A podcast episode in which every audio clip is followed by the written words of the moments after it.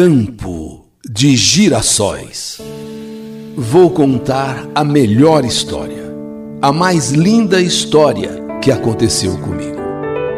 Meu avô, uma pessoa incrível, engraçada, dinâmica, disposta. Fazíamos muitas coisas juntos.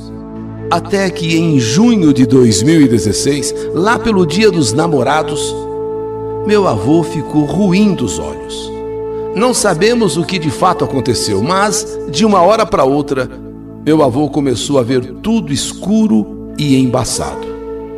Só Deus sabe como eu fiquei arrasada. Meu avô era meu companheiro, meu amigo, me levava para a escola todos os dias.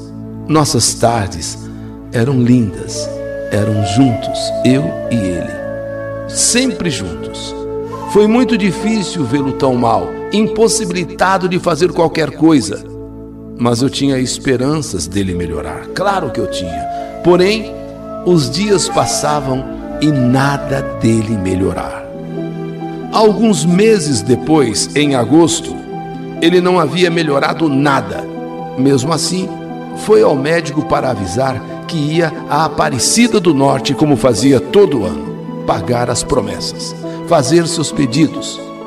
E assim foi. Devoto de Nossa Senhora, seguiu, como sempre fazia, uma vez por ano, até Aparecida do Norte. Eu e ele fizemos nossa viagem anual para aquele lugar maravilhoso que tanto gostamos, Aparecida do Norte. Meu avô não estava bom mas eu aproveitei para pedir por sua melhora, por sua saúde e passei a fazer esse pedido em todos os lugares que eu ia. Sempre que eu podia, eu pedia.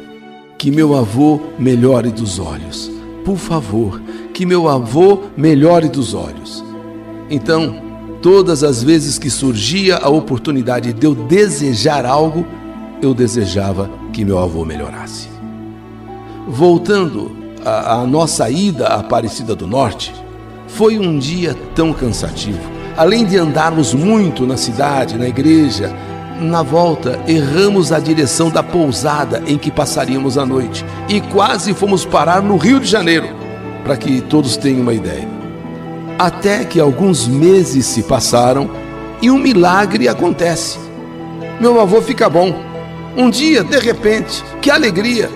Tínhamos certeza de que essa melhora era devido a tantas orações e, claro, a médica que também tanto ajudou a gente, em especial se dedicou à saúde do meu vozinho.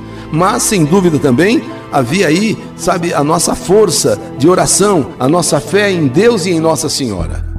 Algum tempo passou, talvez um ano, quando meu avô começou a se queixar de dores na barriga.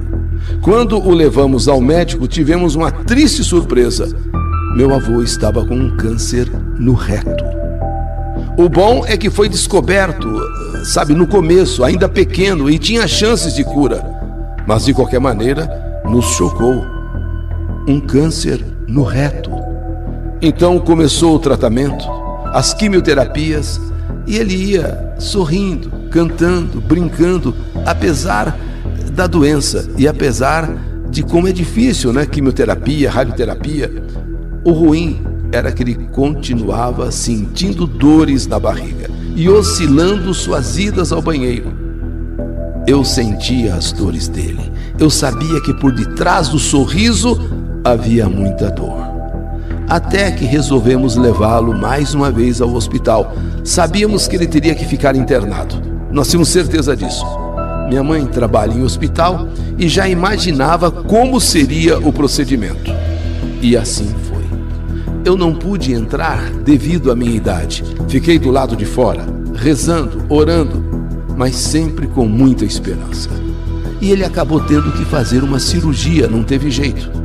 Então fomos para casa e eu pensei: vou, aconteça o que acontecer, quero vê-lo com vida outra vez. Amanhã eu vou te ver para conversarmos, meu avô querido. Eu te amo, meu avô. Eu te adoro, vovô. No outro dia, minha mãe ligou logo cedo no hospital para saber como ele estava. E conforme ela foi conversando, com quem atendeu lá no hospital, o rosto dela foi se transformando, foi se modificando. O que foi, mãe? O que foi, mãe? Ela desligou, baixou a cabeça e começou a chorar. Não precisava dizer mais nada.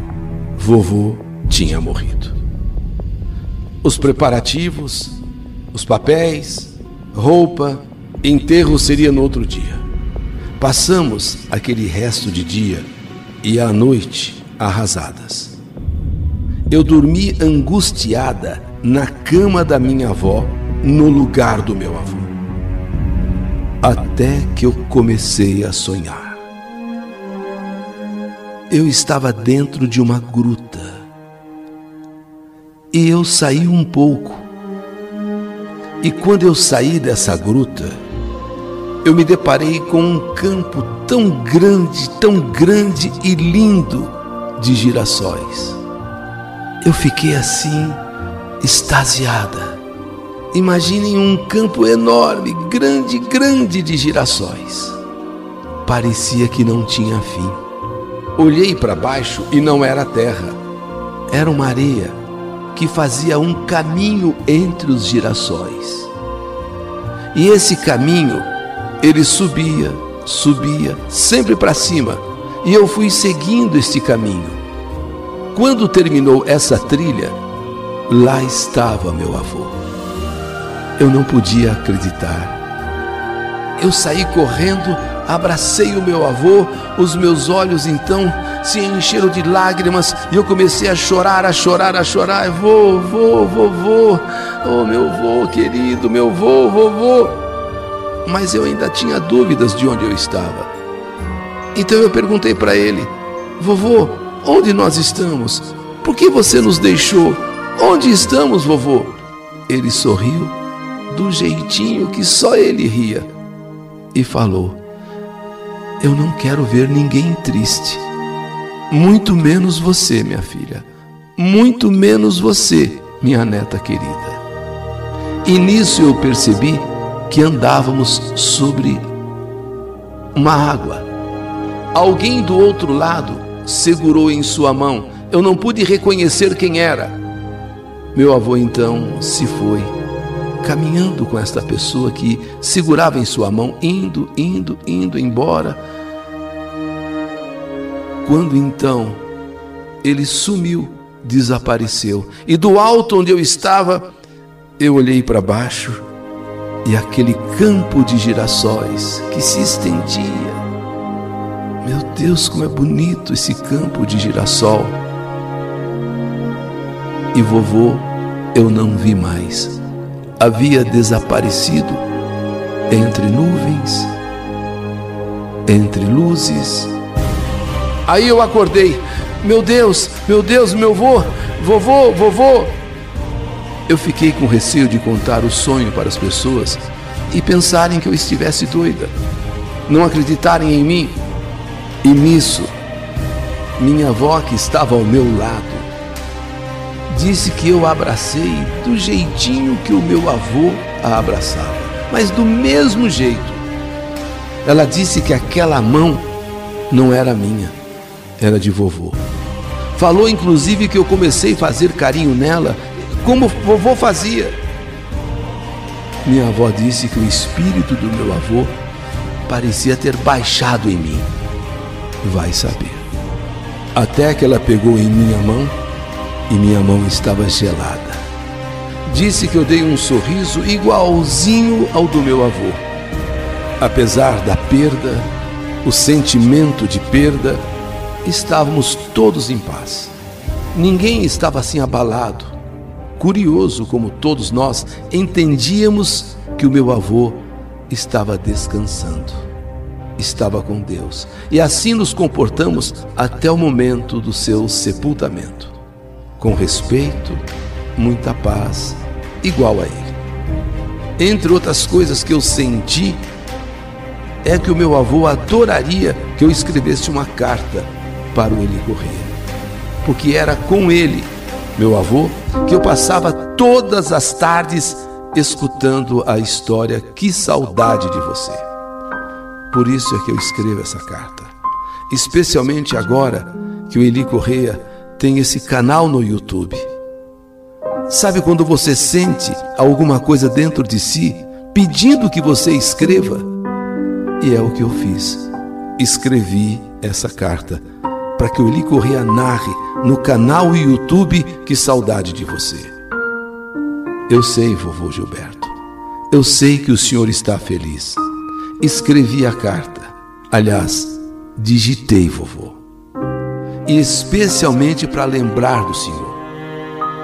E agradecer por tudo que o senhor fez para mim, sua neta querida. Vovô, descanse em paz.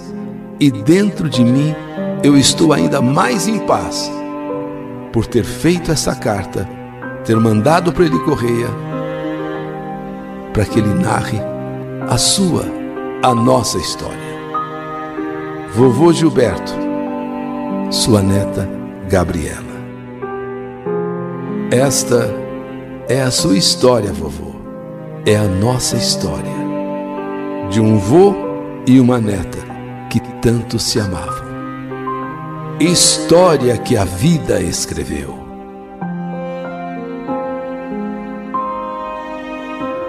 Que saudade de você! O campo de girassóis. História do canal YouTube Eli Correia Oficial.